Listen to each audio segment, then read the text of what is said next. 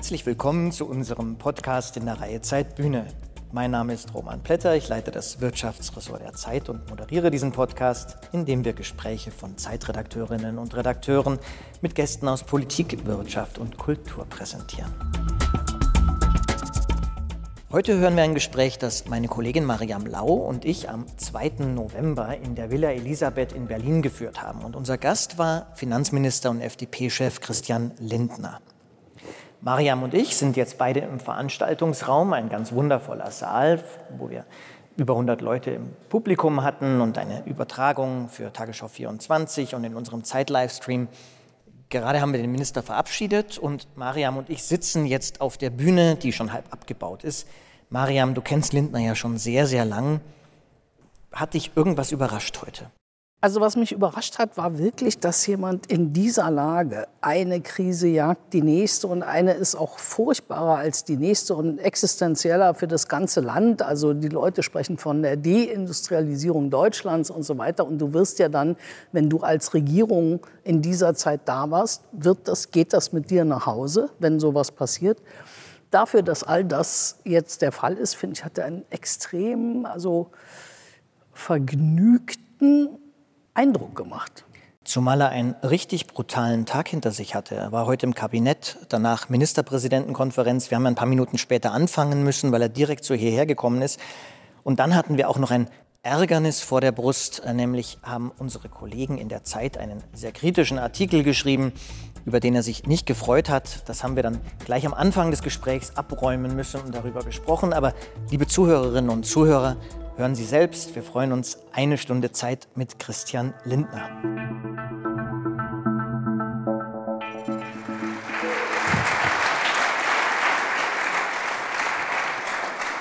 Allerdings war der Tag viel weniger schlimm als ähm, andere.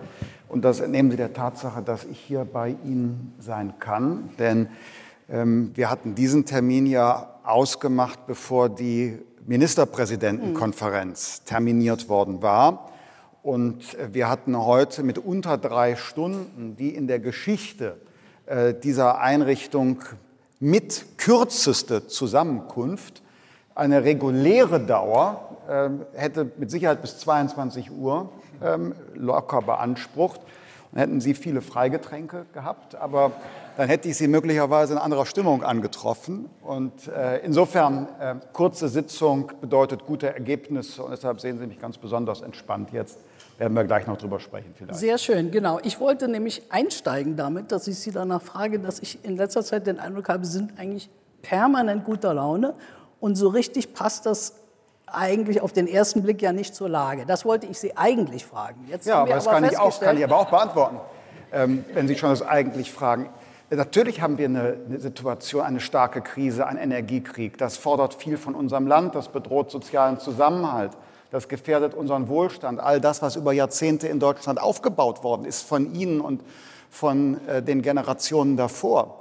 Aber wir dürfen uns von der Krise doch nicht gefangen nehmen lassen, sondern müssen doch auch die Zuversicht entwickeln, dass wir aus ihr gestärkt herauskommen können. Und wir dürfen auch die aktuelle Krisenbewältigung nicht allein zum Zentrum der Politik machen, sondern meine Auffassung ist, das, was jetzt von uns gefordert ist, zum Beispiel zur Erneuerung unserer Energieversorgung, das müssen wir eigentlich nutzen als Katalysator für ohnehin notwendige Veränderungen, die wir zu lange vor uns hergeschoben haben. Und jetzt haben wir einen äußeren Anlass, der aber auch uns veranlassen sollte, das, was wir längst als richtig erkannt haben, umso entschiedener umzusetzen. Und deshalb bin ich auch Optimist. Über On that happy note, ähm, also im Prinzip guter Dinge. Jetzt hat aber Ihre Laune heute ähm, sich ein bisschen eingetrübt, als Sie die Zeit aufgeschlagen haben und festgestellt haben, dass da eine Geschichte steht darüber, wie Ihr Ministerium ähm, mit Entschädigungsforderungen von Holocaust-Opfern umgegangen ist. Und da haben Sie sich offenbar sehr drüber geärgert. Nein, da habe ich mich nicht persönlich drüber geärgert, denn ich bin ja immer in der Lage, Dinge klarzustellen, wie ich das gleich auch tue. Ähm, es war für mich nur Anlass äh, für die Sorge um die Situation des Qualitätsjournalismus, dass so etwas äh, geschrieben werden kann. Und ich will es kurz auf. Also ich glaube, man muss es einmal kurz einordnen für unsere Zuschauerinnen und Zuschauer. Im Kern geht es in dieser Geschichte darum, dass die äh, turnusmäßig ähm, anstehenden Verhandlungen um die Entschädigung für Holocaust-Überlebende ähm, durch ihr Ministerium, ähm, das wird in diesem Artikel beschrieben, äh, auf Irritationen im Ausland äh, getroffen sind, weil unter anderem eine Staatssekretärin von Ihnen mit Verweis auf die Schuldenbremse dafür plädiert hatte, die höheren Forderungen so diesen nicht stattzugeben. Ja, aber genau das, was Sie gerade beschrieben haben, steht so ähnlich in dem Artikel, aber entspricht nicht den Tatsachen. Ich habe auch erstmal genau nur den das, Artikel referiert. Das ist das äh, Problem, aber ich kann es kurz, kurz darstellen und einordnen. Also das ist ein Artikel, äh, Artikel der heißt ähm, ähm, Die Schuldbremse, wie Christian Lindners Finanzministerium bei der, es heißt so, Wiedergutmachung bei Holocaust-Opfern ähm, Geld sparen wollte und fast einen diplomatischen Eklat produziert hat. Das ist das Spinning dieses, ähm, dieses Beitrags, wie er da erschienen ist, bebildert auch mit mir als Person und mein Name wird auch genannt. Und dazu ist zu sagen, dass diese regelmäßig wiederkehrenden Verhandlungen geführt worden sind auf Staatssekretärsebene, also nicht von mir, obwohl ich das da als Bild habe, und dass auch andere Ressorts wie das Auswärtige Amt beteiligt waren. Das ist das Erste, was man feststellen muss. Das Zweite, was man feststellen muss, hm, ähm, es gab ein Ergebnis von 1,2 Milliarden Euro. Das ist mit die höchste Zahlung. Nach meiner, ich habe jetzt keine Akte dabei, das müsste ich schauen, aber ich würde sagen, es ist die höchste Summe, die jemals zugestanden worden ist, obwohl natürlich die Zahl der Betroffenen ähm, im Jahr 2023 geringer ist als in, in Vorjahren. Das muss man vielleicht auch noch, auch noch festhalten. Und da gab es also ein Ergebnis. Und äh, es gab allerdings auch Forderungen, denen konnten wir nicht nachgeben. Aber es hatte nichts mit der Schuldenbremse zu tun, sondern wir zahlen ja Leibrenten an äh, Geschädigte. Und bei Menschen, die äh, in weniger schwerem Ausmaß ähm, Opfer ähm, des Nationalsozialismus waren, zahlen wir keine Leibrenten, sondern Einmalzahlungen. Und es gab den ähm, Wunsch der Jewish Claims Konferenz, die Zahl der Leibrentenbezieher stark auszuwerten, stark auszudehnen. Und den konnten wir schon aus Rechtsgründen nicht folgen, wie übrigens jede frühere Bundesregierung ebenfalls. Keine Veränderung der Position.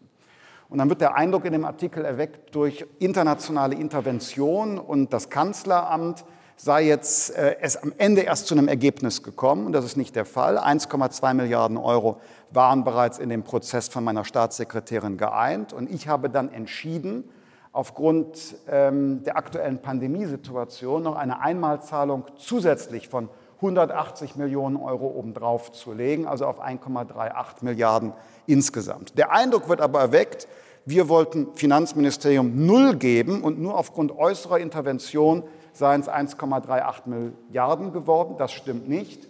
Und das, was gefordert wurde, Ausdehnung der Leibrente, konnten wir nicht zugestehen. Ich muss Ihnen ehrlich sagen, über die Berichterstattung war ich nicht überrascht. Wissen Sie warum? Weil mir nämlich zugetragen worden ist, bereits im Sommer dass die Zeit an einer Geschichte recherchiert. Aber als erst am Montag, am 31. Oktober, obwohl seit Sommer recherchiert wurde, die journalistische Anfrage an das Finanzministerium gestellt wurde und unsere Stellungnahme kaum zitiert wurde, da war mir klar, wie die Geschichte ausgehen sollte und was das Spinning ist. Und deshalb sage ich, macht das hier auch Transparenz. Ich glaube, man muss kritisch Bericht erstatten, aber wenn das Ergebnis der Recherche schon feststeht, bevor der eigentlich Betroffene gefragt wird, dann glaube ich, ist das keine Zierde für unsere Medienlandschaft. Gut. Bevor wir, bevor wir zu den anderen Themen kommen, Bevor wir zu den anderen Themen kommen, das kann man natürlich nicht so stehen lassen, äh, weil Sie natürlich als jemand, der dem Spin überhaupt gar nicht zugeneigt ist, äh, hier einen Spin bringen, ähm, der eher problematisch ist, weil selbstverständlich das Ergebnis oder ein Spin dieser Geschichte vor überhaupt nicht stand, sondern Sie haben gerade gesagt, die Schuldenbremse hätte nichts damit zu tun. Ihre Staatssekretärin hat in einem Schreiben darauf verwiesen, in diesem Kontext, wo ich fragen würde, halten Sie das für glücklich? Zweite Frage, immerhin hat der amerikanische Außenminister auch Ihnen geschrieben und nicht Frau Baerbock im Laufe des Prozesses. Und so wie wir das berichten und unsere Kollegen das recherchiert haben, ist ja erst durch Intervention des Kanzleramtes am Ende eine Entscheidung getroffen worden. Also meine Frage. Nein, stimmt. Also ich kann nicht, wir werden können, wir haben eine Stunde Zeit, können das erschöpfend ausarbeiten. Erstens, solche Briefe wurden immer geschrieben, auch bei früheren Verhandlungen. Zweitens, es gab keine Intervention des Kanzleramtes, sondern wir hatten ein geeintes Ergebnis von 1,2 Milliarden Euro. Die höchste Zahl, die es zuvor gab. Und am Ende waren es 1,38, weil ich 180 Millionen zu draufgelegt habe. Der Eindruck wird erweckt, es hätte null Einigung gegeben und erst durch eine angebliche Intervention des Kanzleramtes seien 1,38 Milliarden daraus gekommen. Und zuletzt, ja, es ist eine Selbstverständlichkeit, dass wir eine Schuldenbremse haben, die unser Budget limitiert. Das steht in unserer Verfassung drin. Aber das hat nicht entgegengestanden, dass wir die höchste Summe an Wiedergutmachung, wenn ich es richtig sehe, in der Geschichte der Bundesrepublik gewährt haben. Die höchste bei einer zurückgehenden Zahl von Betroffenen und zugleich ist das, was der eigentliche Punkt immer schon war, nämlich die große Ausdehnung der Leibrenten, ist eben nicht, auch nicht wegen irgendeiner Intervention verabredet worden, weil das sozialversicherungsrechtliche und sonstige Rechtsgründe hat und nichts mit der Schuldenbremse zu tun hat. Und von daher kann ich nur aufrechterhalten. Ich finde vom, von der sachlichen Darstellung diesen äh, Beitrag äh, nicht so, dass er das Geschehene tatsächlich abbildet. So freundlich will ich sagen. Aus Ihrer Perspektive mag das richtig sein, aus unserer ist es etwas anders, aber das ist doch schön, dass wir dann jetzt. Gibt ja eigentlich mal eine Wahrheit. Ja. Herr Lindner, Sie sind jetzt seit fast einem Jahr Minister und äh, gucken aus einer anderen Perspektive auf das Land und die Deutschen. Wie hat sich Ihr Blick auf das Land verändert, seit Sie in der Regierung sind? Ich habe jetzt ähm, durch auch viele operative Aufgaben und sehr viele hm, technische Fragen, mit denen ich mich beschäftigen muss, auch sehr im Detail. Ich bin ja leidenschaftlicher Parlamentarier, aber jetzt eben im Hauptberuf Behördenleiter. Ähm, ich habe mehr denn je einen Eindruck. Deutschland hat ein sehr großes Potenzial. Wir sind ein ganz starkes Land äh, im internationalen Vergleich zumal. Wir haben viel Know-how, wir haben kluge Köpfe, wir haben viel Kapital. Aber aus der Innensicht heraus, jetzt auch öffentlicher Verwaltung und Staat, kann ich sagen, wir stehen uns ganz oft selbst im Weg. Mit dem, was wir an Potenzial haben, könnten wir viel mehr. Wir stehen uns aber selbst im Weg. Frau Lau, das ist eine gute Nachricht. Denn wer sich selbst im Weg steht, kann sich ja auch selbst den Weg freigeben. Also müssen wir das nur tun. Also unsere Potenziale nutzen, entfesseln, also konkret Planungs- und Genehmigungsverfahren beschleunigen, nicht Bürokratie auf, sondern abbauen, mehr Raum für Kreativität, Risikofreude, äh, Leistungsfreude meinetwegen, Unternehmer- und Gründergeist schaffen. Und dann haben wir großartige Potenziale und Chancen. Da müssen wir nicht ein Lied anstimmen des äh, Verfalls und der Dekadenz, sondern dann können wir den Blick nach vorne richten. Was kann eigentlich dieses Land noch mehr, was wir uns bislang selbst vorenthalten haben? Das ist ja auch was, das Sie schon gesagt haben, bevor Sie Minister wurden. Jetzt sind Sie gleichzeitig jemand, der sehr viel Zeit und, und Energie darauf verwendet hat, auch gegen einen starken Staat ähm, ähm, zu argumentieren und ähm, auf wenig Steuern, wenig Schulden.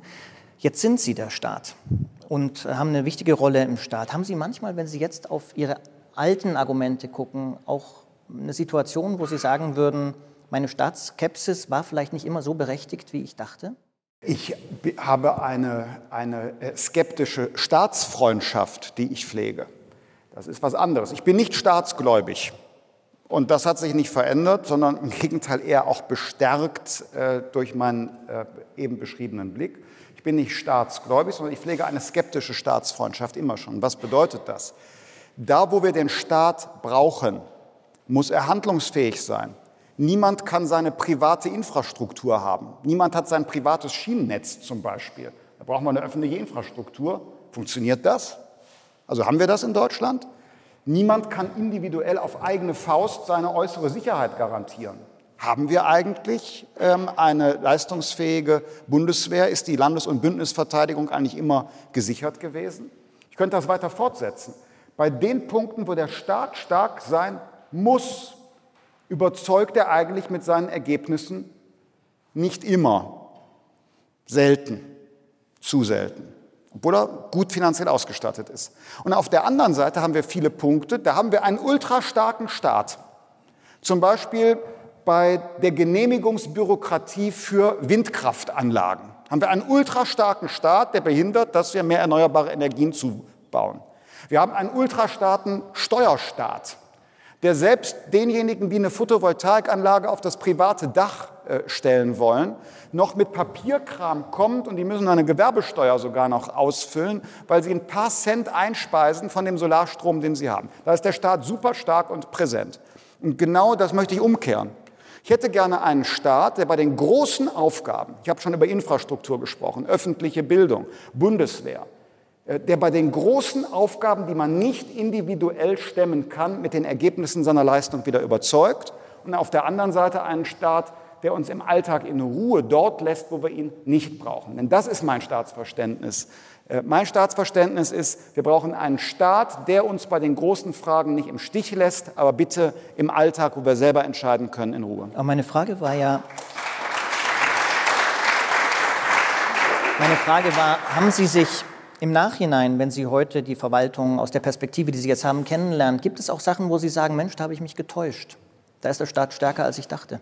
Die äh, Leistungsfähigkeit und ähm, die Kompetenz, die Erfahrung, die äh, Loyalität unserer äh, Ministerialverwaltung, jetzt speziell bei mir im Bundesministerium der Finanzen, das hat meine äh, Erwartungen noch übertroffen. Hatte ich immer äh, ein äh, positives Bild aber äh, das, was ich da erlebe an, an Beamtinnen und äh, Beamten, die alle exzellente Karriereoptionen außerhalb äh, des öffentlichen Dienstes hätten, aber die voller Hingabe an die öffentliche Sache ähm, ihren äh, Dienst tun, das hat äh, meine Erwartungen übertroffen und mein ohnehin schon positiv eingenommenes Bild noch erweitert.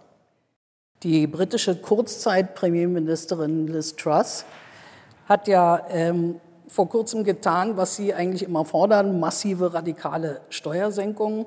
Und dann haben ausgerechnet die Märkte nicht mitgespielt. Was sagen Sie zu diesem ganzen Vorgang? War ja doch verblüffend in seiner Massivität. Tatsächlich, also warum, warum halte ich so stark an dem Gedanken der Schuldenbremse des Grundgesetzes fest? Äh, weil ich die öffentlichen Haushalte trotz der Krise in der Disziplin halten will. Und das ist nicht ein Spleen von mir, das ist nicht nur Grundgesetz, sondern das ist auch der Blick auf die internationalen Kapitalmärkte. Denn wenn wir Schulden machen und Anleihen begeben, irgendjemand muss die kaufen.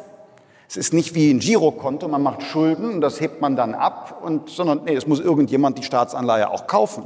Und das macht sie oder er, beziehungsweise die Institution nur, wenn es ein Vertrauen gibt. Und aus dem Grund signalisiere ich regelmäßig, die deutsche Staatsfinanzierung ist solide. Die deutsche Staatsanleihe bleibt der Goldstandard, Benchmark der Staatsfinanzierung. Davon profitieren Sie übrigens auch, weil die Zinsen, die Sie privat zahlen, hängen indirekt auch mit der Verzinsung, die der deutsche Staat zahlen muss, zusammen. Wie man in Großbritannien gesehen hat, als die Hypotheken für die privaten Häusebauer plötzlich hochgingen, weil die Kapitalmärkte dem Staat nicht mehr vertraut haben. Und aus dem Grund ähm, bin ich absolut gegen unsolide Finanzpolitik. Ja, ich bin dafür, dass der Staat ähm, mit dem Geld sorgsam umgeht und nicht nur seine eigenen Finanzierungsnotwendigkeiten sieht, sondern auch erkennt, dass die Bürgerinnen und Bürger ebenfalls Spielräume brauchen, ähm, dass sie ebenfalls Vorhaben haben, Träume finanzieren müssen, unternehmerische Projekte ähm, äh, investieren äh, müssen. Und das ist in Großbritannien hier offensichtlich nicht gelungen. Und da hat die Marktwirtschaft gezeigt, was sie von einer solchen Politik hält. Das ist übrigens ganz amüsant. Ich bin ja erst seit einem Jahr im Amt. Aber wenn ich mit einem britischen Kollegen spreche, kann ich immer sagen, wissen Sie, ich habe bereits Ihren drei Vorgängern gesagt. Sehr gut. Ja, Sie sind ja als Finanzminister auch in einem Jahr im Amt, in dem wahrscheinlich mit die größten Rettungsprogramme der letzten Jahrzehnte gestemmt werden müssen. Es geht um riesige Summen. Und nun wird ja die Hilfe für Energie auch Unternehmen zuteil werden, die vorher Gewinne gemacht haben. Also man hat so ein Echo aus der Finanzkrise, dass äh, Gewinne privatisiert und Verluste sozialisiert werden.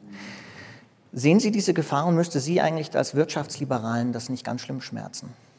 Wir sind in einem Energiekrieg und äh, es muss äh, schnell und sehr umfassend äh, gehandelt werden. Und ähm, dazu haben wir eine äh, Kommission von Expertinnen und Experten einberufen, die speziell mit äh, Blick auf die ruinösen äh, Preisspitzen beim Gas Vorschläge unterbreitet haben. Und diese Vorschläge setzen wir jetzt sehr weit überwiegend so um, wie die Expertinnen und Experten das vorgeschlagen haben. Sie wissen, das äh, sind Vertreter gewesen von Gewerkschaften, Wissenschaft, ähm, äh, äh, Unternehmen ähm, und der Wirtschaftsverbände. Und ich glaube, dass in einer solchen Situation, wie wir äh, sie jetzt führen, es notwendig ist, dass wir den Gedanken der individuellen Leistungsfähigkeit und Bedürftigkeit im Blick behalten müssen. Deshalb wird ja zum Beispiel die Gaspreisbremse für die privaten Haushalte ab 75.000 Euro Einkommen versteuert. Also ab dem Punkt, wo man den Solidaritätszuschlag auf die Einkommensteuer zahlen muss, ab dem Zeitpunkt oder ab der Einkommenshöhe muss man auch äh, die Gaspreisbremse versteuern mit dem individuellen Steuersatz. Also da geht es um den Gedanken der Leistungsfähigkeit bzw. Bedürftigkeit. Und bei den Betrieben wird ja nicht äh, voll ähm, subventioniert, sondern ein bestimmter Anteil des Verbrauchs wird leicht verbilligt angeboten. Äh, das wird in erheblicher Weise auch ähm, die Unternehmen betreffen und die Kosten ähm, steigen lassen. Und ich halte das auch für angemessen. Bei den Unternehmen allerdings, die darüber hinausgehend noch zusätzliche Härtefallhilfen in Anspruch nehmen wollen, zusätzliche Wirtschaftshilfen in Anspruch nehmen wollen, da halte ich es für gerechtfertigt, auch äh, bestimmte Vorgaben zu machen hinsichtlich der Auszahlung von Boni an die Manager oder die Ausschüttung von äh, Dividenden, wie das der Staat etwa ja auch bei der Commerzbank gemacht hat, als die Staatshilfe in Anspruch genommen hat. Dort war ja äh, beispielsweise das Einkommen der Vorstände limitiert. Und ich finde, wenn man über Strom- und Gaspreisbremse hinaus spezielle Härtefallhilfen in Anspruch nimmt, dann kann der Staat, dann kann der Steuerzahler auch sagen, dann kann ein Unternehmen, das sich als Härtefall sieht, nicht gleichzeitig noch Boni für ähm, unternehmerische Tätigkeit auszahlen. Wobei es ja äh, von einigen der Mitgliedern der Expertenkommission, auch von vielen Ökonomen, den Hinweis darauf gab, dass man eine sehr schnelle Lösung brauchte und man deshalb auch sehr unbefriedigende, ökonomisch unbefriedigende Situationen geschaffen hat. Also man hilft Leuten, die es nicht unbedingt brauchen und anderes. Und das liegt ja auch daran, dass die Regierung nicht vor die Kurve kam. Also man hätte ja im Frühjahr, als schon absehbar war, dass man in eine Mangellage laufen kann, anfangen können, das selbst zu tun, statt es wie beim öffentlich-rechtlichen Rundfunk an irgendeine Kommission auszulagern. Ist es nicht auch ein Problem, dass die Regierung so spät gehandelt hat, dass man jetzt nicht zielgenauer helfen kann? Das ist natürlich ein Problem, dass man im äh, Februar die Lage im November nicht voraussehen konnte. Ja, aber im Juni, Juli, Mai, da konnte man das schon sehen. In der ganzen Embargo-Debatte war ja schon die Debatte, dass Putin selbst das Gas uns abdrehen könnte. Haben Sie vielleicht für mich auch ein paar Aktientipps für das nächste Jahr, wenn Sie so eine gute Voraussicht haben? Also, äh, Herr Lindner, ich, ich glaub, Herr Lindner, nein, Moment, das finde ich, das finde ich nicht angemessen. Es, ich finde es auch nicht angemessen, wie Sie es sagen, dass Sie nämlich äh, den Eindruck erwecken, Sie hätten zum Beispiel vorhersehen können, dass es in der Ostsee ein bislang noch nicht vollständig aufgeklärtes, aber ich habe äh, eine Assoziation, Sabotagemanöver physikalisch gegen Energieinfrastruktur gegeben hat, was dazu geführt hat, dass schon heute physikalisch aus dieser Pipeline kein Gas mehr nach Deutschland kommen konnte. Klar, aber mit Wer konnte Ende das voraussehen? Gingen Sie Klar, denn davon aus, dass das Gas definitiv noch kommt aus Russland im Herbst? Ja, wir sind bei den Planungen beispielsweise für Uniper, wir heißt jetzt das federführende Wirtschaftsministerium, davon ausgegangen, dass wir weiter einer Größenordnung von 30 Prozent etwa Gas aus Russland werden beziehen können. Das war die Planzahl. Erst nach dem Sabotageakt in der Ostsee war klar, diese Annahme kann man nicht mehr treffen. Allerdings will ich schon für uns in Anspruch nehmen, dass wir bereits äh, vor dem Angriff Russlands auf die Ukraine damit begonnen haben, unsere Gasspeicher in Deutschland zu füllen, auch mit ihrem Geld, um uns vorzubereiten auf eine Mangelsituation. Und deshalb will ich Ihnen gerne konstatieren, Herr Pettner, äh, jawohl, es gibt unbefriedigende Lösungen. Jawohl, es gibt auch Kehrtwenden, wo einmal getroffene politische Entscheidungen wieder umgedreht werden mussten. Jawohl, man konnte nicht alles voraussehen. Jawohl, man hätte vieles besser und äh, noch überzeugender, ordnungspolitisch auch äh, noch ähm, sortierter machen können. Aber wir befinden uns in einem Energiekrieg und da gibt es kein Lehrbuch, nach dem wir planvoll vorgehen können. Klar, aber jetzt ein äh, Punkt. Bei der Methode Scholz scheint jedenfalls ja zu sein, lass die Knaben Habeck und Lindner sich mal gegenseitig auf die Mütze hauen und dann greift man erst ein, wenn die Nasen schon bluten. Wenn Sie jetzt Kanzler wären, was würden Sie anders machen? Ich glaube, dass wir mit Olaf Scholz, der äh, einen äh, sehr klaren Kompass hat und der große Erfahrung und Sachverstand hat, ähm, auch wenn er jetzt nicht der leidenschaftlichste Rhetoriker ist, äh, dass wir mit dem äh, sehr gut fahren und er seine Führungsrolle sehr gut wahrnimmt. Im Übrigen teile ich den Eindruck, den Sie schildern, äh, nicht. Wir arbeiten sehr kollegial zusammen. Denken Sie an den wirtschaftlichen Abwehrschirm, also jene 200 ähm, Milliarden für dieses, das nächste und das Jahr 2024. Das haben wir ähm, im engsten Kreis zu dritt sehr vertrauensvoll, sehr präzise vorbereitet. Sie spielen an auf äh, die Nutzung der Richtlinienkompetenz durch den Bundeskanzler. Da bin ich aber sicher, dass das jetzt getroffene Ergebnis unter anderen Umständen auch zustande gekommen ist. Ich rufe ja mal in Erinnerung, durch äh, aktuelle Berichterstattung am Sonntag wurde das ja nochmal deutlich. Es gab eine sehr große Zurückhaltung, um es höflich zu formulieren, in Teilen der Bundesregierung überhaupt ein einziges Kernkraftwerk am Netz zu lassen. Das war die Ausgangslage im März. Wir brauchen kein AKW. Und da sich die Lage verändert hat und auch Kolleginnen und Kollegen ihre Einschätzung verändert haben, waren es am Ende zwei, die auch äh, der Wirtschaftsminister vorgeschlagen hat, in die Reserve zu nehmen. Dann gab es einen Bundesparteitag der Grünen und der hat im Grunde den, den internen Beratungsprozess der Bundesregierung gestoppt.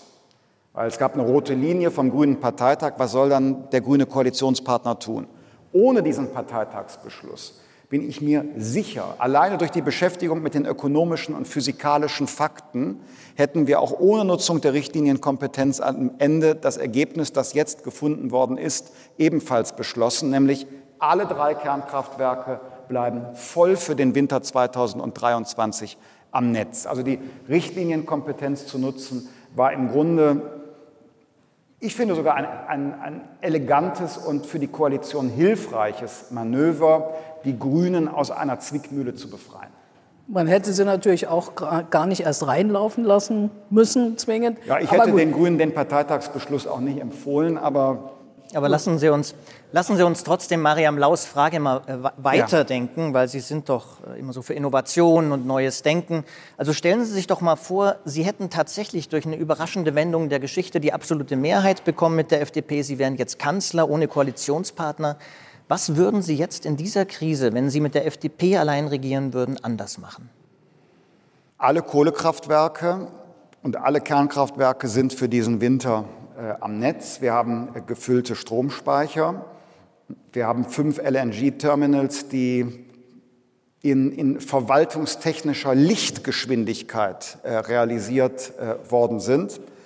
Ich bin mit dem, was wir für diesen Winter gemeinsam als Regierung erreicht haben, absolut zufrieden. Es ist das Maximum, was wir ökonomisch, physikalisch, rechtlich tun können. Und deshalb kann ich da keine Abstriche machen. Wenn Sie mich nach der absoluten Mehrheit befragen und in die weitere Zukunft schauen, da hätte ich allerdings Ideen. Ja, bitte. Ich also in, in, dreieinhalb Jahren, Sie sind jetzt Kanzler, Sie können jetzt ganz allein entscheiden. Also mache ich eine, Auf, mache ich eine Aufzählung. Ja, bitte, schnell, Bezug schnell, auf die Krise. Ja, Planungs- und Genehmigungsverfahren für alle Vorhaben beschleunigen. Also heißt, das, nur, heißt das, dass das jetzt der Minister nicht schnell genug macht? Wir haben in der Bundesregierung bei der, Planungs-, bei der Beschleunigung von Planungs- und Genehmigungsverfahren bislang nur bei Wind an Land und bei LNG das Tempo, was wir brauchen. Bei vielen anderen Vorhaben, Wasserstoffpipeline, Ersatzneubau, Schienenverkehr, Straße und so weiter, sind wir da noch nicht. Woran liegt das? Was müssten Sie dann anders machen? Es liegt daran, dass wir noch nicht einverstanden sind mit allem und dass die Vorschläge, die zum Beispiel der Justiz- und Verkehrsminister äh, gemacht haben, bislang noch nicht in allen Ressorts Gnade gefunden haben. Also, aber da arbeiten wir dran. Ich mache meine Aufzählung schnell. Also Planungsgenehmigungsverfahren für alles beschleunigen. Ähm, Offshore-Windpark, der auf hoher See grünen Wasserstoff produziert und über eine Wasserstoffpipeline ins Inland bringt, das muss mit super hohem Tempo ähm, erledigt werden können. Äh, dann hätte ich persönlich die Reservekapazität äh, der Kernkraftwerke auch im nächsten Winter 23, 24 gesichert. Nicht mit dem Ziel, sie zwingend laufen zu lassen. Aber es geht dann um sechs, Kraft, um sechs Kraftwerke drei, insgesamt? Drei. Die anderen drei nicht? Die, das dauert zu lang. Die, bis die wieder ertüchtigt sind, das wäre 24, 25, 26. Das brauchen wir dann hoffentlich nicht. Bei 23, 24, hm, hätte ich lieber gehabt, wir hätten noch die drei weiteren, ausgestattet mit Kernbrennstäben, die aber auf dem Hof stehen und die wir am Weltmarkt weiterverkaufen, wenn wir sie nicht brauchen. Aber wenn wir sie brauchen, hätten wir sie einfach und äh, hätten wenig, wenig ähm, Vorlauf.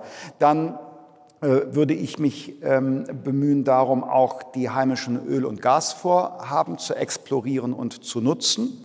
Äh, die leisten nicht heute, nicht morgen, aber wir reden ja in der Perspektive drei bis fünf Jahre, äh, leisten die einen Beitrag zur Versorgung, zur Unabhängigkeit und die Preise äh, zu reduzieren. Und das sind alle nur die energiepolitischen Themen, wo ich sage, ja, also wenn ich alleine entscheiden könnte, ging es in diese Richtung.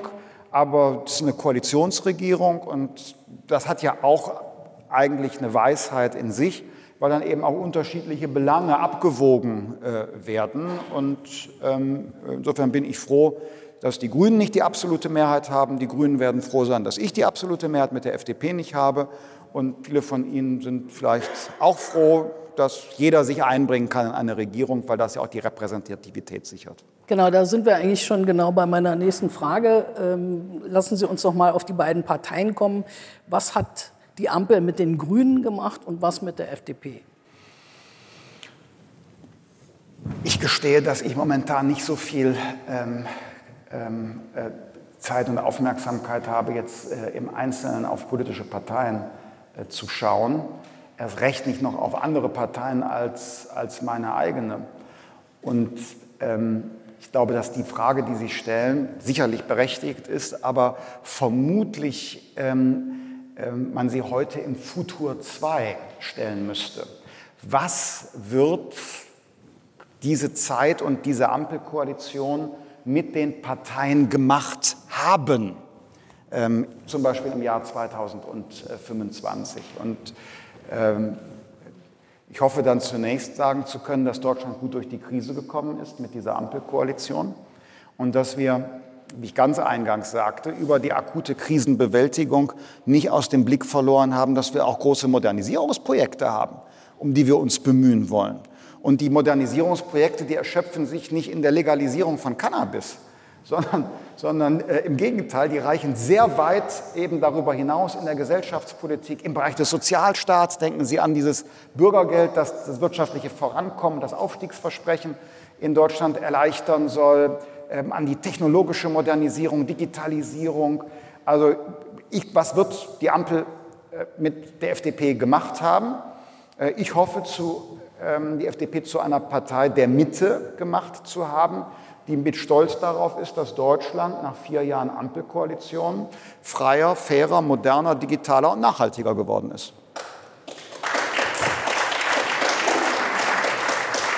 Bevor wir Bevor wir zu einem äh, persönlicheren Teil kommen in dem Gespräch, Sie haben gerade angesprochen ähm, Ihre Vorstellungen für die äh, Ölförderung, für die Gasförderung. Mhm. Sie haben vor wenigen Tagen äh, Fracking in Deutschland nochmal ins Spiel gebracht. Glauben Sie denn nicht, dass wir die Erneuerbaren schnell genug ausbauen können, um das zu schaffen, ohne eigene Förderung? Ich glaube, dass wir bestimmte ähm, Anwendungen haben, die möglicherweise gar nicht elektrifizierbar sind, ähm, mindestens nicht so schnell. Ähm, ich äh, bin absolut der Meinung, dass wir bis zum Jahr 2045 die äh, Treibhausgasneutralität in Deutschland erreichen können müssen. Meine Überzeugung ist, dass das sogar Wettbewerbsvorteile in wirtschaftlicher Hinsicht bringen wird. Also nicht nur ein Gebot, Verantwortung zur Bewältigung einer Menschheitsherausforderung äh, zu übernehmen, sondern ich glaube, das ist ein langfristig wirtschaftlicher Vorteil. Aber auf der Strecke dahin bezweifelt nach meiner Kenntnis niemand, dass wir äh, übergangsweise noch Öl und Gas brauchen. Und Sie sehen alle, wie die Preise steigen und die äh, Liefersituation ist mindestens gegenwärtig nicht gesichert. Und da halte ich es für einen guten Rat, das zu nutzen, was wir an eigenen Möglichkeiten an Land und in der Nordsee haben. Das ist verantwortbar, sagt die Expertenkommission zum Thema die ähm, im Jahr 2021 ihren Bericht vorgelegt hat. Also auch unter ökologischen Aspekten ist das verantwortbar. Damals war die Frage, ist es wirtschaftlich, weil wir so viel günstiges russisches Pipeline-Gas hatten, warum sollen wir dann teurer heimisches äh, Schiefergas fördern? Und gut, die Wirtschaftlichkeitsfrage hat sich jetzt verändert, beklagenswerterweise. Und wenn wir ins nächste Jahr gucken, werden wir denn in Anbetracht dessen, was Sie gerade schildern, ohne AKW nach April, ohne die drei jetzt weiterlaufenden AKW nach dem April überhaupt auskommen? Ich gehe davon aus. Und äh, wir tun auch alles, dass es äh, dazu kommt. Und was, kommt. wenn nicht? Also ich gehe davon aus. Ähm, ich hatte aber eben schon gesagt, dass ich sicherheitshalber noch eine Backup-Lösung auf den Hof gestellt hätte. Ähm, umso mehr, da wir uns darauf gegenwärtig nicht haben verständigen können und ich auch jetzt diese Diskussion in der Koalition nicht weiterführen will, weil es jetzt einfach mal entschieden, dann muss man auch sagen, jetzt ist, ist Ende. Ähm, jetzt müssen wir uns darauf konzentrieren, dass das Szenario, für das wir uns gerne noch zusätzlich gewappnet hätten, dass das nicht eintritt. Also Planungs- und Genehmigungen für Erneuerbare beschleunigen, ähm, Speicherkapazitäten sichern, langfristige Lieferverträge für Flüssiggas schließen, dafür sorgen, dass wir hinreichend viele Tanker haben, die dieses Flüssiggas auch an unsere äh, neu geschaffenen LNG-Terminals bringen, Energieeffizienz und Einsparung äh, voranbringen und so weiter und so fort. Das, was wir uns vorgenommen haben. Dann machen wir an dieser Stelle auch eine Pause von der Aktualität, Herr Lindner, ja. und gehen in einen persönlicheren Teil. Wir fangen an mit kurzen Fragen. Wir beschleunigen entweder oder. Okay. Sie entscheiden sich spontan für eins und wir fangen an. Bin gespannt. Anarchie oder Ordnung? Äh, Ordnung. Heiß oder kalt? Ähm, kommt darauf an, ob es die Badewanne oder der Longdrink ist. äh, mit Blick auf die Uhr kalt. Schakal oder Hütehund?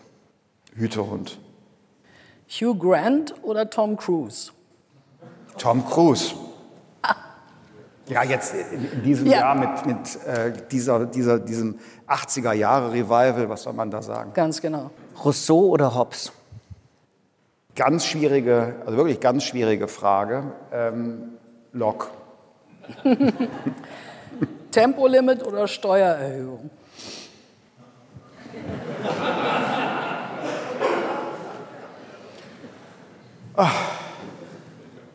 Also da ziehe ich Sie dürfen so, auch beides. Ziehe ich, zieh ich den schon. Ich nehme das und. Ja, ja.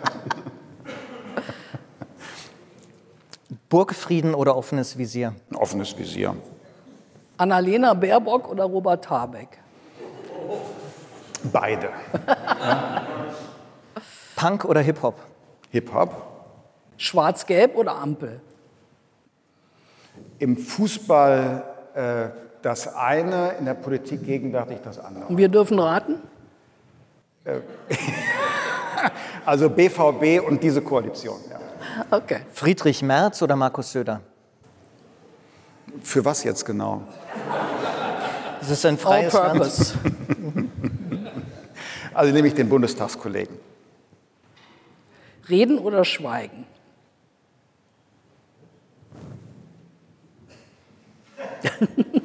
Jetzt bitte nicht schweigen. Ja. Also ähm, im richtigen Moment würde ich sagen schweigen. Okay. Wolfgang Kubicki oder Gerhard Baum? Also äh, Alter vor Schönheit. Wer ist der Ältere? ist auch gemein. Straße oder Schiene? Äh, Schiene dann, ja. Letztes entweder oder Jagdschein oder Führerschein? Na, Führerschein. Ja.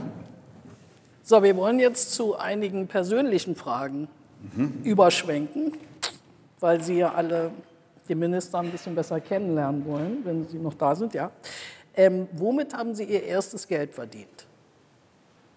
Mein allererstes Geld habe ich damit verdient, dass ich für die äh, Stadtwerke Wermelskirchen und den örtlichen Energieversorger RWE eine Mini-Werbekampagne äh, konzipiert habe. Die hatten damals ein Internetcafé, das kennt man heute gar nicht mehr, weil wir haben das Internet alle in der Westentasche, aber die haben damals eine Veranstaltung gemacht und haben, haben eben Internet-Terminals, wie man sagte, hingestellt ähm, in, in einer Geschäftsstelle. Das Problem war, es kam niemand. Und ähm, ähm, dafür habe ich dann ähm, eine kleine Werbekampagne mit Flyern und Plakaten äh, entwickelt und das war mit so das erste selbstverdiente Geld. Ja. Was würden Sie bei der Erziehung von Kindern anders machen als Ihre eigenen Eltern bei Ihnen? Da habe ich keinen Grund zur Klage, sondern ganz äh, im Gegenteil. Ich habe für mich sehr bereichert dadurch, dass ich jetzt in einem Patchwork-Umfeld, vielleicht sollte man das so sagen, aufgewachsen bin. Aber ich bin dankbar, weil ich habe jetzt kein, kein, kein materielles Erbe übergeben bekommen, kein Vermögen, aber eben doch eine bestimmte Werthaltung, ähm, einen gewissen Antrieb äh, auch äh, Selbstverantwortung für mein Leben etwa zu übernehmen, mich um Bildung äh, zu bemühen. Aufgrund des Patchwork-Charakters unserer Familie auch eine gewisse Großzügigkeit gegenüber Menschen, die ihr Leben anders anlegen als man selbst. Und mit dieser zivilisatorischen Mitgift meiner Familie bin ich sehr bereichert, eben nicht materiell, aber äh, ideell. Und deshalb würde ich sagen, gelänge es mir bei meinen Kindern der einst zu erreichen, dass die auch sagen, sie haben aus der Familie so eine zivilisatorische Mitgift erfahren und fühlen sich ideell bereichert durch ihre Kindheit und äh, Jugend, dann wäre ich ein glücklicher Mensch. Welchem Vorurteil über Sie begegnen Sie oft, mit dem Sie gerne auf? Ja. Ein Vorurteil über Sie, was die Menschen unverständlicherweise über Sie hegen. Womit würden Sie gerne aufräumen?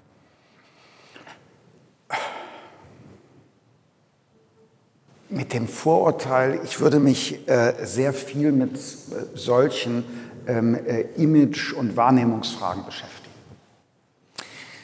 Welches war das für Sie persönlich schmerzhafteste Erlebnis in Ihrem Leben? Hm. Das sind sicherlich ähm, Todes- und Krankheitsfälle in der Familie gewesen. Wenn Sie den Christian Lindner von vor 20 Jahren treffen könnten, was würden Sie ihm raten? vor 20 Jahren. Mach alle Fehler wieder genauso. Also, also hör nicht auf alte, alte weiße Männer, sondern äh, ja, ich hätte viele Ratschläge zu sagen, mach dies nicht und, und da kannst du dir nur eine blutige Nase holen oder, oder ähm, mach doch nicht alles gleichzeitig. Also mit 23 äh, war ich, war ich, hatte ich ein Gewerbe äh, für meine berufliche Existenz, war Parlamentarier und habe studiert. Ähm, und jetzt weise aus heutiger Sicht würde ich sagen, Mensch, also äh, jetzt konzentriere dich auf zwei von drei und dann ist auch gut. Ähm, aber der 23-jährige Christian Lindner hätte darüber gelacht. Sie haben neulich einen Jagdschein vor einiger Zeit erworben. Was mhm. haben Sie gedacht, nachdem Sie als Jäger das erste Tier erlegt hatten? Und was war das für eins? Mhm. Reue habe ich äh, gefühlt. Und äh, dieses Gefühl habe ich äh, bis heute. Warum, warum machen Sie dann weiter? Die Reue erklärt sich zunächst einmal aus dem Respekt vor der, Jäger sagen, Kreatur, die für sich eine Würde hat. Und das ist kein Sport oder kein Spaß oder kein Hobby. Äh, wenn man diesen Respekt, der sich ausdrückt in, in dem Bedauern, wenn man den nicht mehr empfindet, sondern äh, das Töten zu einem Selbstzweck wird, da würde ich sagen, verfehlt man auch den Zweck der Jagd. Was genau bedauern Sie dann? Es tun zu müssen, weil die Jagd ist ja nicht nur eine natürliche Form der Lebensmittelproduktion. Ich sage unter uns ganz offen, ähm, ziehe ich immer vor der industriell verantworteten Fleischproduktion, weil hier handelt es sich um Tiere, die in Freiheit ihr Leben verbracht haben, äh, niemals ein Medikament äh, gesehen äh, haben und die auch nicht in der industriellen Maschinerie ähm, des Schlachthofs waren, sondern aus der Natur, aus dem Moment. Und wenn die Jägerin oder der Jäger sein Handwerk versteht, von jetzt auf gleich fallen.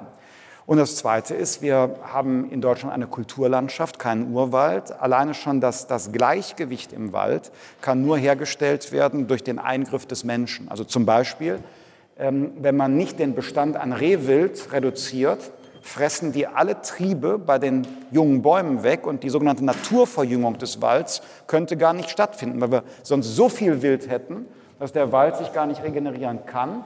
Und die haben keine natürlichen Gegner, da wo es den Wolf nicht gibt, in Klammern gesagt. Das ändert sich inzwischen in Deutschland gerade schleichend, auch nicht ganz unproblematisch. Und deshalb ist es eine Form des aktiven Naturschutzes und ähm, eine, wie ich glaube, nachhaltige Form der Lebensmittelproduktion. Das heißt, Sie essen die Tiere auch, die Sie ja, schießen? absolut. Ja. Ja. Sie, Sie können das auch mit dem Fell abziehen und so weiter? Bis dahin nicht. Äh, das machen dann die Metzger, aber ähm, man spricht da vom, vom ähm, Aufbrechen. Also interessiert Sie das? Ja? Ja, wir haben noch ein paar Fragen. Müssen eben ein bisschen schneller. Ja, okay, weil, weil das, was der Jäger macht, ist das Aufbrechen. Das heißt, damit ähm, es nicht zu, zu ähm, Schaden am Fleisch kommt, bricht man das Tier auf, entnimmt die Innereien und dann wird es in die Wildkammer gehangen zum Abhängen und das sogenannte Zerwirken, also man nimmt das Fell ab und äh, man teilt die Teile des Fleisches, das machen dann in der Regel Metzger, weil es sind ja Lebensmittel, da gelten Hygieneanforderungen und so weiter und so fort. Sie wissen schon. Welche öffentliche Äußerung würden Sie gerne zurücknehmen, wenn Sie könnten? Ähm, jeder, auch ich, äh, sagt äh, kluge Dinge und äh, dummes Zeug, aber ich finde, alles gehört zur eigenen Geschichte dazu und deshalb muss man sie auch sowohl zu seinem dummen Zeug als auch zu den Geistesblitzen bekennen. Sind Sie Feminist?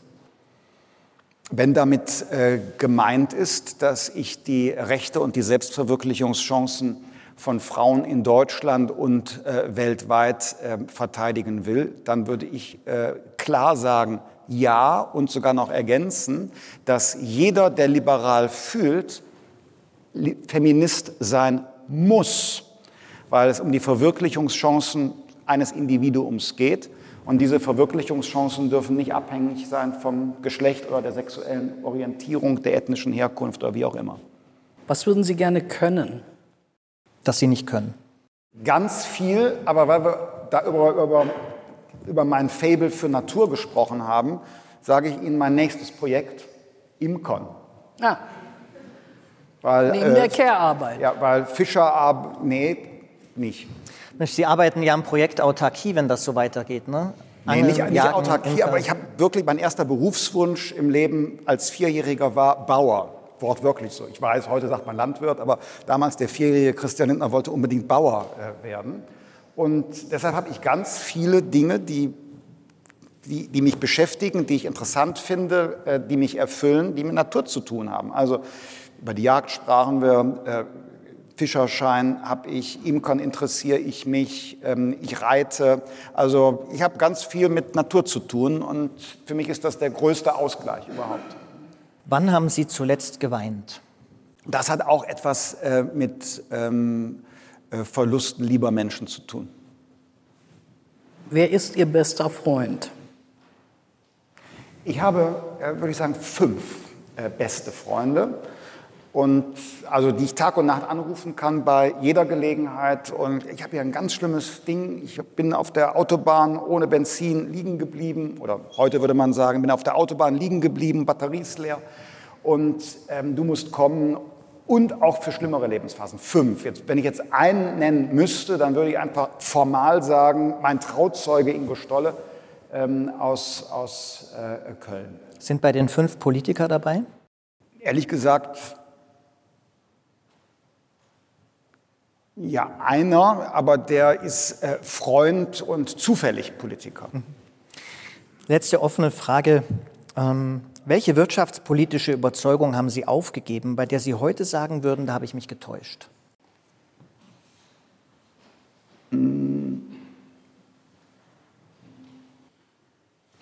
Das äh, Verbot staatlicher Bankenrettung. Da habe ich mich getäuscht. Ähm, ich will es kurz erklären, ich war lange der Überzeugung, also man lässt die einfach alle untergehen und der Staat darf mit dem Geld der Steuerzahler eine Bank nicht retten.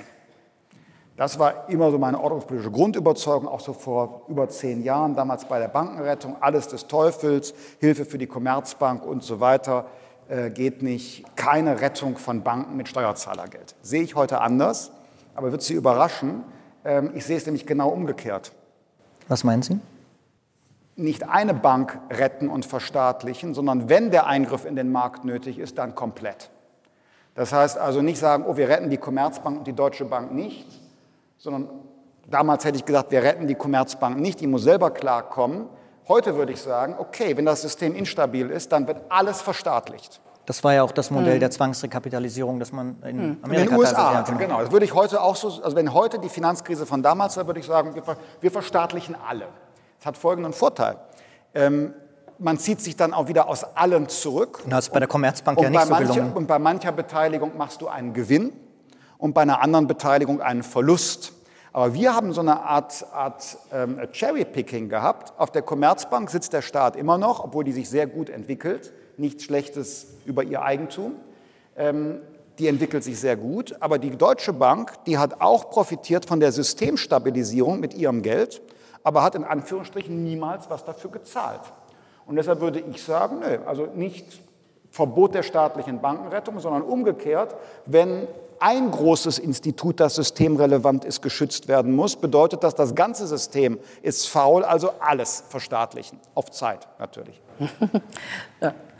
Herr Lindner, in Osteuropa werben viele Regierungen, zum Beispiel die von Viktor Orban, aktiv für sich mit dem Label Postliberalismus. Warum wenden sich so viele Menschen vom Liberalismus ab, weltweit? Nicht nur in Europa, auch in den USA. Wo hat der Liberalismus die Menschen enttäuscht? Also ähm, die, die ähm, illiberale, autoritäre Demokratie eines Viktor Orban führt für mich im Gegenteil äh, vor Augen, ähm, was der Wert äh, des Liberalismus und der liberalen Demokratie ist. Äh, die, die Sie genannt haben, die ähm, äh, wollen ja gerade beispielsweise die Rechte der individuellen Selbstbestimmung beschneiden. Die äh, wollen Fortschritte bei der Emanzipation, äh, wollen sie zurückdrehen. Aber warum mobilisiert die das? Wollen, ja, warum funktioniert das? Warum, also hat der hat Liberalismus sich irgendwas zu Schulden kommen lassen, würden Sie sagen? In, also nach 89, äh, der Fukuyama-Moment ist doch so nicht wirklich eingetreten. Hat der Liberalismus irgendwas falsch gemacht? Also ich will noch mal sagen, ähm, Sie, alles ist unvollkommen, auch der Liberalismus äh, ist äh, unvollkommen, aber ich glaube trotzdem die menschenfreundlichste Form. Nur diejenigen, die sich gegen ihn wenden, die wenden sich ja ähm, sprechen es offen aus. Die äh, wenden sich gegen die Gleichberechtigung von Frauen. Die wenden sich gegen äh, sexuelle äh, Selbstbestimmung. Die wollen gegen Minderheiten äh, mobilisieren. Die mobilisieren äh, die da unten gegen äh, die da oben. Das sind ja die Argumente dieser Rechtspopulisten. Aber warum, die sich gegen warum den, funktioniert gegen den Liberalismus das, wenden. Warum funktioniert weil, das? Weil es Gesellschaften gibt, und auch in unserer, wo Menschen Verlustängste haben, wo sie möglicherweise sich auch mit ihrem, ähm, mit ihrem Lebensmodell nicht respektiert fühlen. Und ich glaube, da muss eine liberale Mehrheitsgesellschaft vielleicht auch einen Schritt weiter gehen und, und den Gedanken des Respekts kultivieren. Die Sie Lösung, jetzt wie, wie Olaf Scholz. Nee, äh, wie Richard Sennett. Mhm. Ähm, ich, äh, Sandel.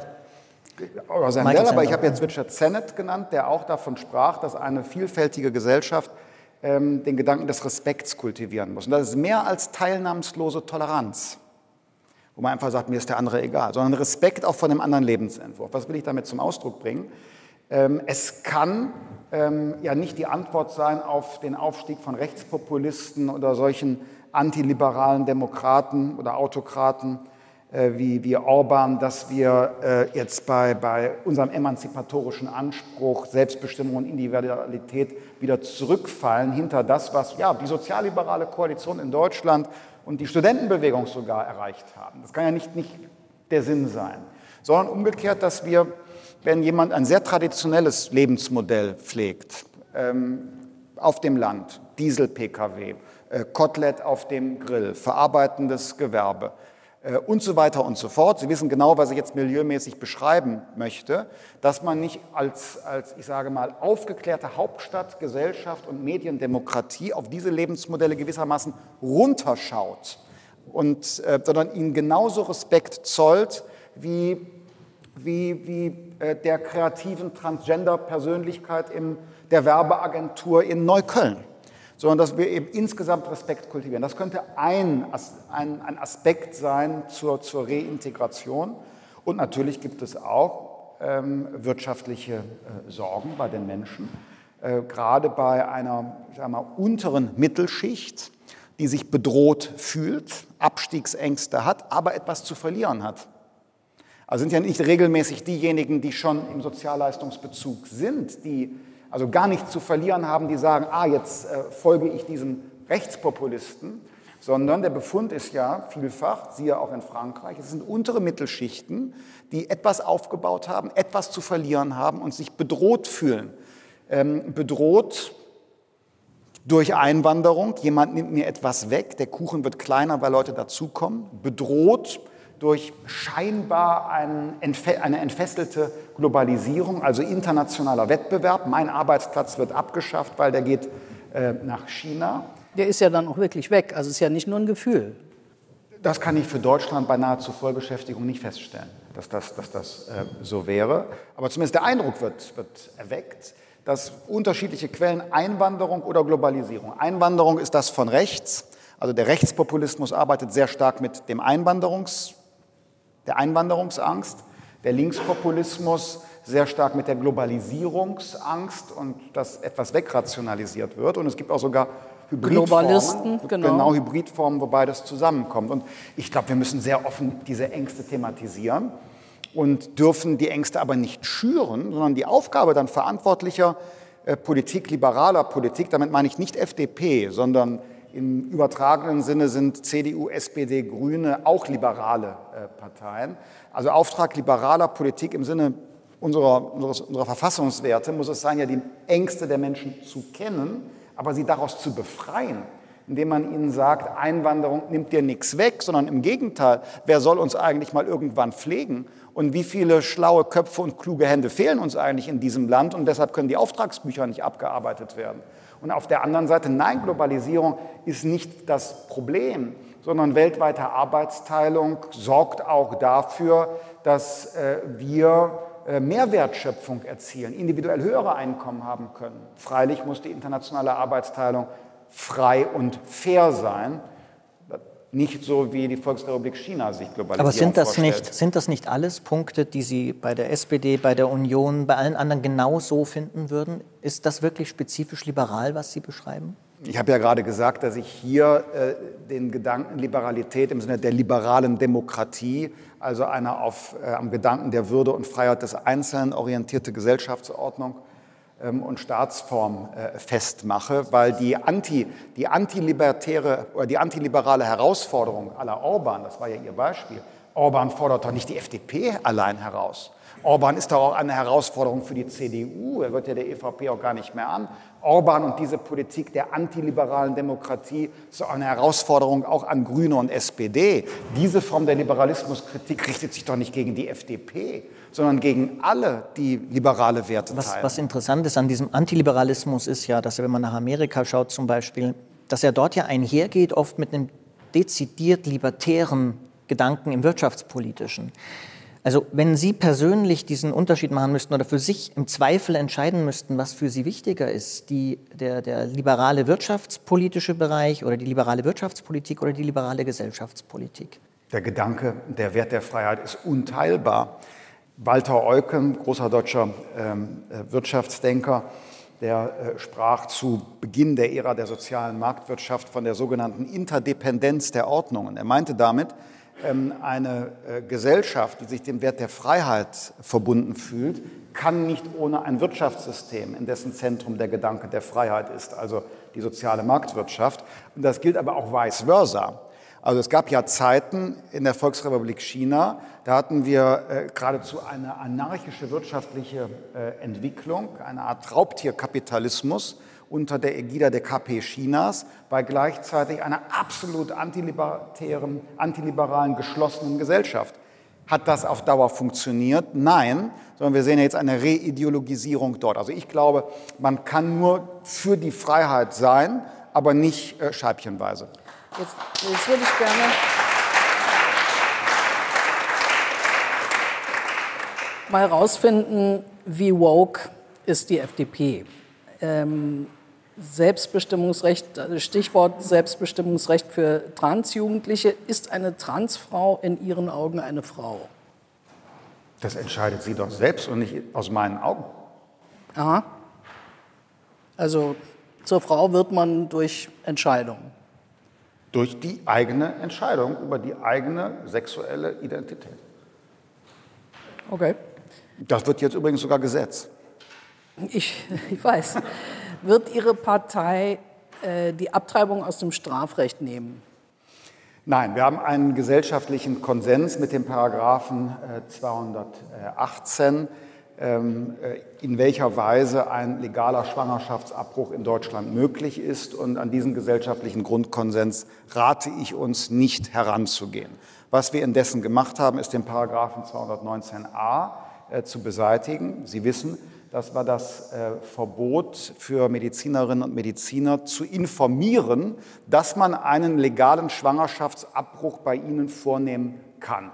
Diese Form der Kriminalisierung eines legalen Eingriffs und der Medizinerinnen und Mediziner, die in Unternehmen, das hat nicht in die Zeit gepasst und deshalb war es richtig, das zu streichen.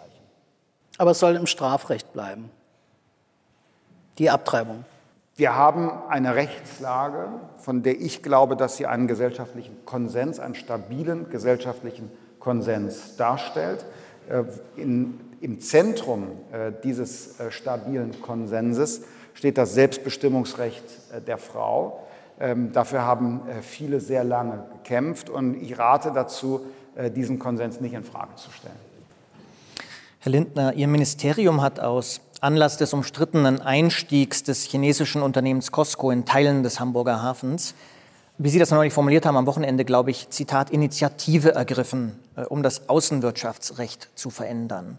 Was konkret haben Sie vor? Die Initiative besteht darin, dass wir innerhalb der Bundesregierung angeregt haben, dass die betroffenen Ressorts äh, sich zusammensetzen und äh, kritisch hinterfragen, ob ähm, geistiges Eigentum und die für unser Land äh, auch sicherheitspolitisch relevante äh, Infrastruktur, ob die hinreichend durch unser Außenwirtschaftsrecht ähm, gesichert und äh, geschützt sind. Und das muss innerhalb der Bundesregierung jetzt rasch aufgenommen werden. Wirtschaftsministerium, Innenministerium, Justizministerium und unser Haus müssen in dieser Frage zusammenkommen. Und inzwischen gibt es da auch ähm, Einvernehmen innerhalb des Bundeskabinetts, dass wir uns dieser Aufgabe stellen. Ich sage ganz offen, der Fall Hamburg, äh, dort ist eine verantwortbare Entscheidung jetzt getroffen worden, aber er ist ein Anlass, generell zu schauen, ob unsere Rechtsgrundlagen ausreichend sind für die systemische Rivalität, in der wir uns befinden. Wäre es dann aus Ihrer Sicht sozusagen nicht an der Zeit, dass man die Regel, dass deutsche Unternehmen nur in Joint Ventures äh, zu erheblichen Teilen in China aktiv sein dürfen, dass man nicht eigentlich die aktuelle Debatte zum Anlass nehmen müsste, dass es nur reziprok geht, also dass man das Gleiche hier erwarten würde oder aber komplette freie Investitionen in China? Ich bin ähm, im Prinzip ähm, mit Ihnen einer Meinung, dass, das, äh, äh, dass die Gegenseitigkeit, die Reziprozität ähm, die Voraussetzung für äh, faire äh, Wirtschaftsbeziehungen auf Augenhöhe ist und dass der Joint Venture-Zwang, den es in der Volksrepublik China äh, gibt, äh, genau diesen marktwirtschaftlichen Grundprinzipien widerspricht, weshalb äh, ich ja auch der Meinung bin, China ist keine Marktwirtschaft im Sinne der Welthandelsorganisation und darf deshalb als eine solche auch nicht eingestuft werden, hängt auch mit bestimmten Dumping bei bestimmten Produkten zusammen. Auf der anderen Seite ähm, müssen wir verantwortbar und verhältnismäßig umgehen. Wir haben auch die Interessen, ähm, die unser Land und seine Wirtschaft mit den damit verbundenen Arbeitsplätzen ähm, hat, in der Volksrepublik China zu sehen. Und deshalb ist eine strikte Auslegung dieses Prinzips möglicherweise für uns schädlicher, als im Einzelfall zu prüfen, was wollen wir in Deutschland gestatten und was nicht. Soll man die Abhängigkeit zu China auch dann reduzieren, wenn das für uns wirtschaftliche Einbußen bedeutet? Ich bin gegen ein von der Politik angeordnetes Decoupling. Ähm, das sind Entscheidungen, die, die treffen die ähm, Menschen und die Unternehmen äh, in unserem Land. Die entscheiden ja selbst mit ihrem Kapital, was machen sie damit und sie haften auch dafür. Aber was kann die Politik tun und sollte? Äh, wir können ja dafür sorgen, Frau Lau, dass in anderen Weltregionen ähm, Handel deutschen Unternehmen gerade im Mittelstand leichter fällt. Also ich würde jetzt nicht sagen, alle raus aus China. Äh, das hielte ich für falsch, das ist auch nicht Aufgabe der Politik. Also wenn ich Unternehmer wäre, wäre ich Unternehmer, aber ich bin Behördenleiter. Und äh, deshalb müssen die Unternehmerinnen und Unternehmer in eigener Verantwortung das entscheiden. Aber der Handel mit den ASEAN-Staaten, der, der äh, Handel und die Investitionen in Brasilien jetzt zum Beispiel nach dem Regierungswechsel, Nordamerika, ich denke auch an Kanada insbesondere.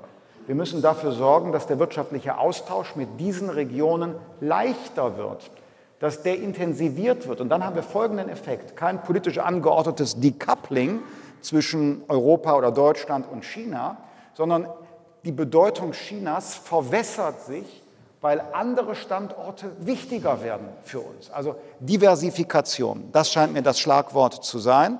Wir müssen raus aus diesen bilateralen Beziehungen, in denen unser Land verstrickt ist.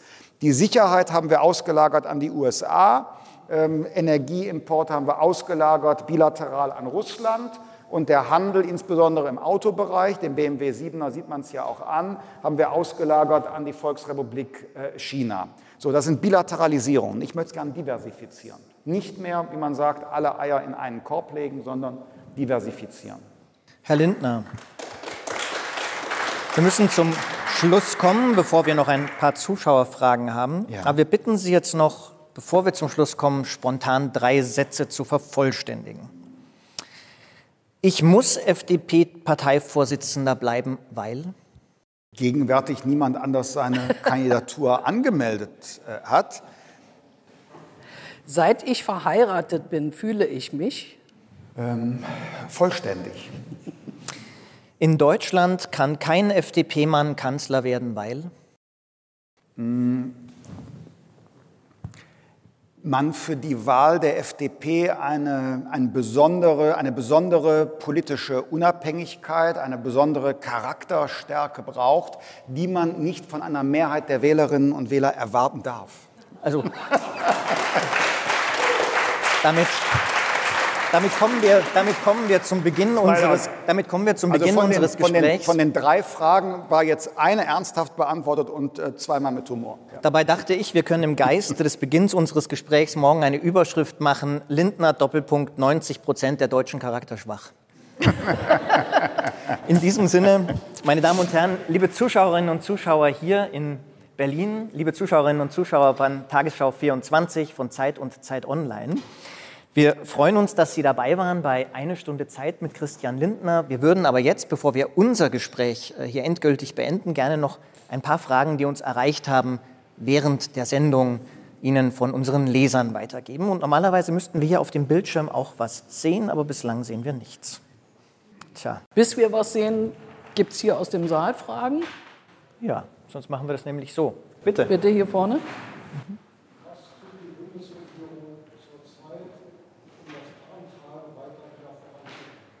Das, das Ahrtal.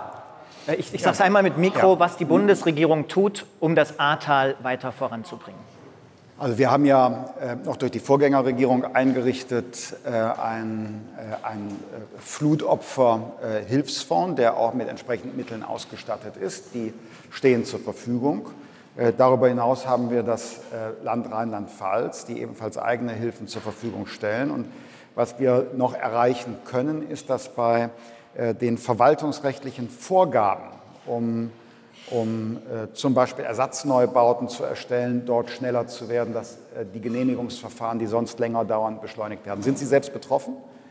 Okay. Haben wir ein Handmikrofon zufällig ah, da? Weil wir hatten ja eben Hier eins. Sind wir. Jetzt, wir haben Fragen. Ähm, wir haben aber eine Hand auch im Saal gesehen, die nehmen wir gerne nachher äh, zunächst die Frage von Niklas Pavlina. Sehr, geehrter Herr, sehr geehrter Herr Lindner, die Prognosen für den Bundeshaushalt sind auf Rekordniveau. Wird es dann auch die nötigen staatlichen Rekordinvestitionen geben? Ja, äh, lieber Herr Pavlina, äh, schon vor der aktuellen Steuerschätzung, mit dem Wort Prognose beziehen Sie sich vermutlich ja darauf, hatten wir äh, bereits geplant Rekordinvestitionen. Ähm, und zwar sowohl im regulären Bundeshaushalt in den nächsten Jahren, zum Zweiten durch äh, das Sonderprogramm für die Bundeswehr, das ja für Investitionen im Sicherheitsbereich vorgesehen äh, ist. Und gut 200 Milliarden Euro stehen ähm, bis Mitte dieses Jahrzehnts zur Verfügung für ähm, äh, öffentliche Investitionen in grüne und saubere Technologien, Ladesäuleninfrastruktur zum Beispiel und anderes mehr. Die Prognosen, also die Steuerschätzung auf Rekordniveau, ist allerdings auch ein Ausfluss äh, der Inflation. Und deshalb äh, werden die Einnahmen, die tatsächlichen Einnahmen geringer sein als die Steuerschätzung und Prognose. Warum? Weil wir das Geld nämlich bei Ihnen, bei den Bürgerinnen und Bürgern belasten. Wir machen ein Inflationsausgleichsgesetz, das äh, im Lohn- und Einkommenssteuerrecht die Inflationsgewinne gar nicht erst in den Staatshaushalt übernimmt, sondern bei ihnen lässt. Das konnte die Steuerschätzung noch nicht berücksichtigen, weil es noch kein Gesetz ist. Das kommt aber und wird alleine im Jahr 2023 16 äh, Milliarden Euro bei Ihnen, bei den Bürgerinnen und Bürgern lassen, die sonst als Inflationsgewinn ähm, in den Bundeshaushalt geflossen wären und in die Länderhaushalte. Wir haben jetzt tatsächlich dort ein, wenn schon im Saal äh, äh Fragen Cem Özdemir fragt, wann Bubatz legal? Ja. ja. Ähm, ist das wirklich der Cem Özdemir? Nee, ich glaube nicht. Also es ist auf jeden Fall... Äh, ich verstehe nicht mal die Frage, um ehrlich wann zu sein. Wann Huberts legal äh, heißt, wann Cannabis. wird Cannabis legalisiert? Und die Antwort darauf ist voraussichtlich ähm, Bubatz 2023 legal. Also Sie sehen offenkundig, dass Zeitredakteure nicht mit allen Codes vertraut sind. Tim Kehler fragt, die USA haben das IRA, ein milliardenschweres Förderprogramm für erneuerbare Energien und Wasserstoff aufgelegt. Was ist unsere Antwort, eventuell Neuauflage von TTIP? Die Frage ist mir mega sympathisch, ähm, weil der Inflation Reduction Act äh, ist ein, man muss das so sagen, protektionistisches Instrument. Da gibt es Markteintrittsbarrieren und es werden enorme Subventionen gezahlt, dass äh, Unternehmen dort ihren Standort haben und das verzerrt auch den, den äh, Wettbewerb. Äh, manche haben schon das Wort Handelskrieg in den Mund genommen äh, in Europa mit äh, Gegenreaktionen.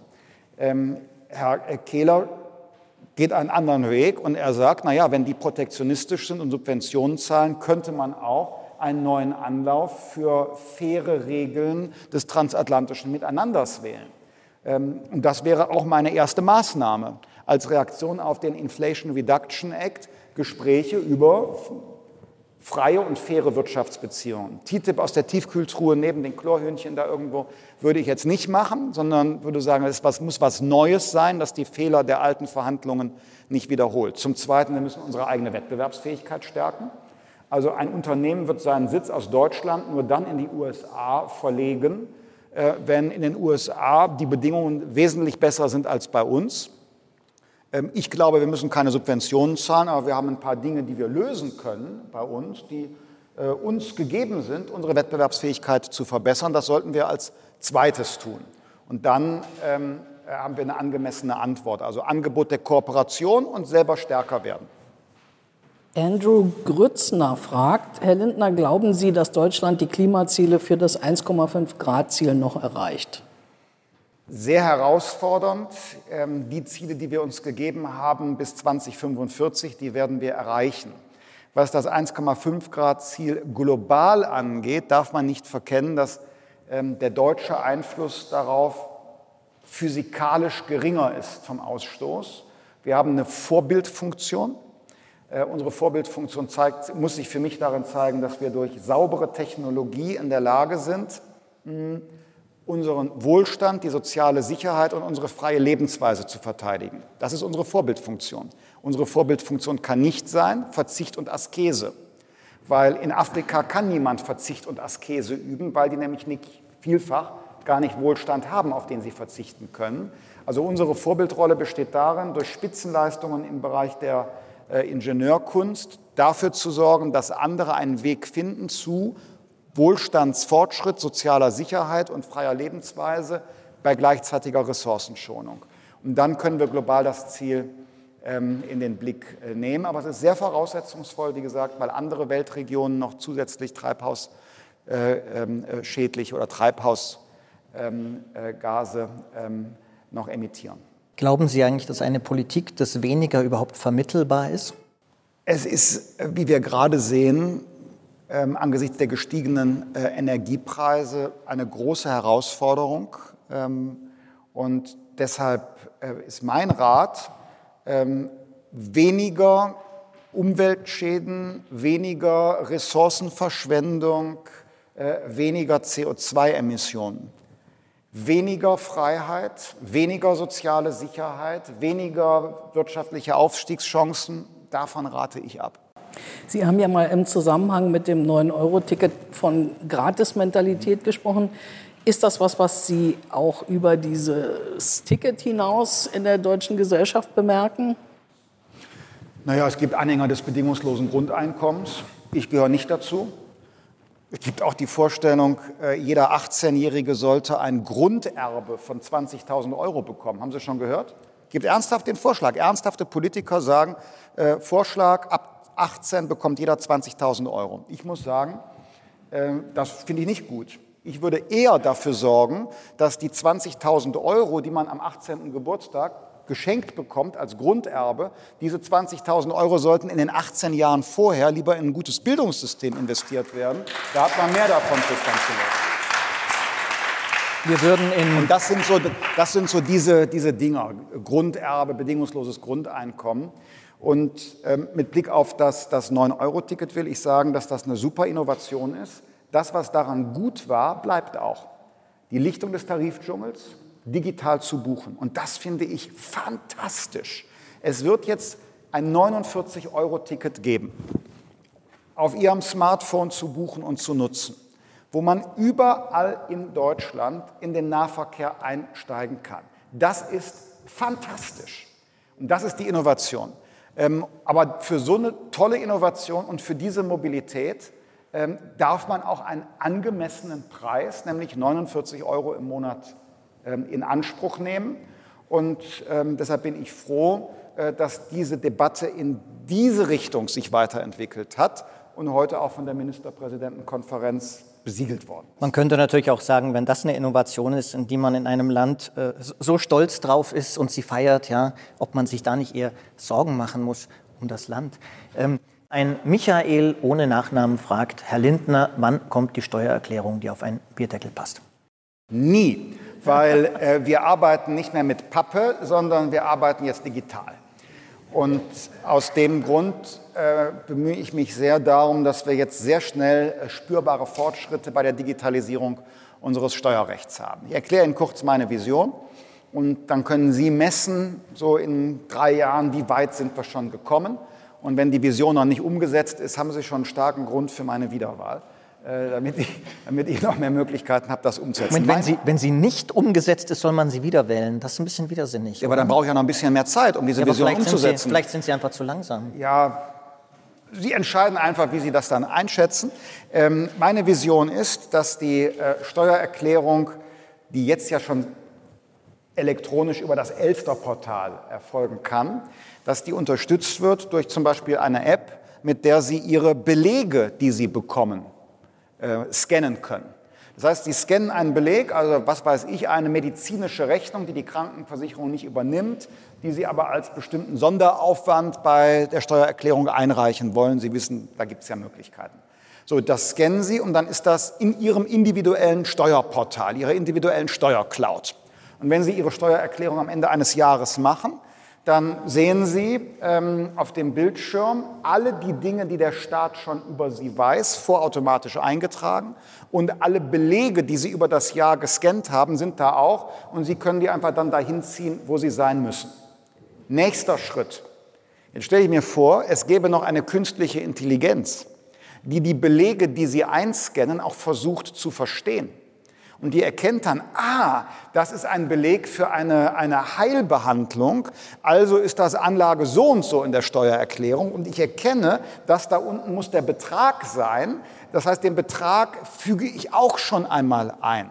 sodass Sie am Ende, also in der Endausbaustufe, mit allen Daten, die der Staat schon hat, eine vorausgefüllte Steuererklärung bekommen. Alle Belege, die Sie übers Jahr gescannt haben, die künstliche Intelligenz schon versucht hat zu verstehen und richtig einzusortieren, sodass Sie, ich sag mal, in fünf Minuten ja, an, an einem äh, Sonntagabend äh, darüber gehen und sagen, okay, das stimmt, bitte abschicken. Letzte, letzte Frage von Michael Schwarz. Wie kann Deutschland für gefragte Fachkräfte aus dem Ausland wie ITler oder Ingenieure attraktiver gemacht werden? Wären Steuersenkungen möglich? Also ich mache drei Punkte. Äh, der erste Punkt ist, wir brauchen ein Einwanderungsrecht, das weniger bürokratisch ist. Ähm, ehrlich gesagt, ich habe manchmal den Eindruck, wir machen es denen, die eigentlich kein Aufenthaltsrecht haben, zu leicht und denen, die wir dringend brauchen, zu schwer. Und ich wünsche mir ein Einwanderungsmanagement, das präzise unterscheidet zwischen Menschen, die unsere Solidarität brauchen, weil sie verfolgt sind, individuell oder als Angehörige einer Gruppe, zwischen denen unterscheidet, die dann qualifiziert sind, die wir brauchen oder qualifizierbar, und dann der dritten Gruppe, die, wo wir wenig, weder eine humanitäre Verpflichtung haben noch ein wirtschaftliches Interesse, die können eben dann nicht einreisen. Also anderes Einwanderungsrecht. Herr Schwarz, meine zweite Maßnahme wäre ja, Deutschland attraktiv machen, wenn wir uns ehrlich machen. Hm, eine, eine hochqualifizierte junge Frau oder ein, ein fleißiger Mann möchte sein Land verlassen, möchte sein Glück oder ihr Glück finden. So, jetzt überlege ich mal Deutschland. Hm. Bildungssystem, siehe die Frage von eben so lala. Wie ist das eigentlich mit Gigabit-Internet? Hm, irgendwie so ein bisschen schwierig. Boah, und dann auch äh, so hohe Steuern und Sozialabgaben. Sozialabgaben vor allen Dingen für Systeme, wo ich gar nicht selber profitiere, sondern nur irgendwie den Laden am Laufen halte. Gehe ich vielleicht doch lieber nach wohin auch immer. Also wir können da insgesamt attraktiver werden. Und Herr Schwarz, Ihre Frage Steuer Senkung oder Steuer- und Abgabenreform zielt in eine richtige Richtung, weil, weil ähm, Beschäftigte nahezu nirgendwo auf der also nirgendwo in Europa so stark in Anspruch genommen werden wie in Deutschland. Und ich nenne einen dritten Punkt, und den dürfen wir nicht verkennen, warum nach meiner festen Überzeugung Deutschland nicht ein so attraktives Einwanderungsland ist. Bürokratische Regeln, wer wirtschaftlich vorankommen will, wird gebremst, aber hier ist der dritte Grund. Wir müssen uns der Tatsache stellen, dass es in unserem Land unverändert Alltagsrassismus gibt. Das mögen wir uns nicht eingestehen manchmal. Alle sind total tolerant, jedes Unternehmen ist total divers. Nein, es gibt in unserem Land Erfahrungen von Diskriminierung im Alltag. Ich habe einen guten Bekannten, ist ein ähm, Ende 30er Rechtsanwalt hier aus Berlin und ich glaube, sein Vater ist äh, persischer Herkunft, Mutter Deutsche. Er hat einen persisch-deutschen Doppelnamen. Und wenn dieser junge, qualifizierte, gut verdienende Anwalt eine Wohnung zur Miete sucht und seinen persischen Namen angibt oder seinen deutschen Namen angibt, bekommt er unterschiedliche Antworten und unterschiedlich hohe Zahlen an Rückmeldungen und Einladungen zur Wohnungsbesichtigung. Niemand von denen, die dann sagt, oh, den, den da mit diesem fremdklingenden Namen lade ich nicht ein, würde selber sagen, ich bin doch kein Rassist und habe doch kein Problem, ich bin ganz tolerant, aber es passiert trotzdem. Und deshalb sage ich, wenn wir ein Einwanderungsland sein wollen, wenn wir profitieren wollen von Einwanderung, geht es nicht nur um Regeln, geht es nicht nur um Attraktivität im Steuerrecht, sondern es geht auch um die Erfahrung gelebter Diversität durch Respekt, unabhängig von ethnischer Herkunft, religiösen Überzeugungen oder sexueller Identität.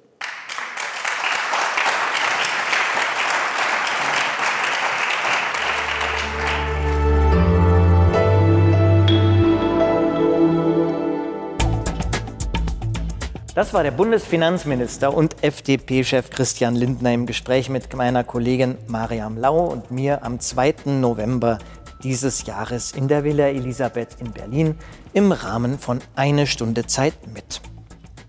Wir freuen uns, dass Sie heute dabei waren. Sie finden weitere Gespräche wie die von Mariam und mir und von anderen Kolleginnen und Kollegen der Zeit unter www.zeit.de/zeitbühne. Mein Name ist Roman Blätter, ich leite das Wirtschaftsressort der Zeit und ich freue mich auf das nächste Mal mit Ihnen und Zeitbühne. Danke fürs Zuhören und bleiben Sie uns gewogen.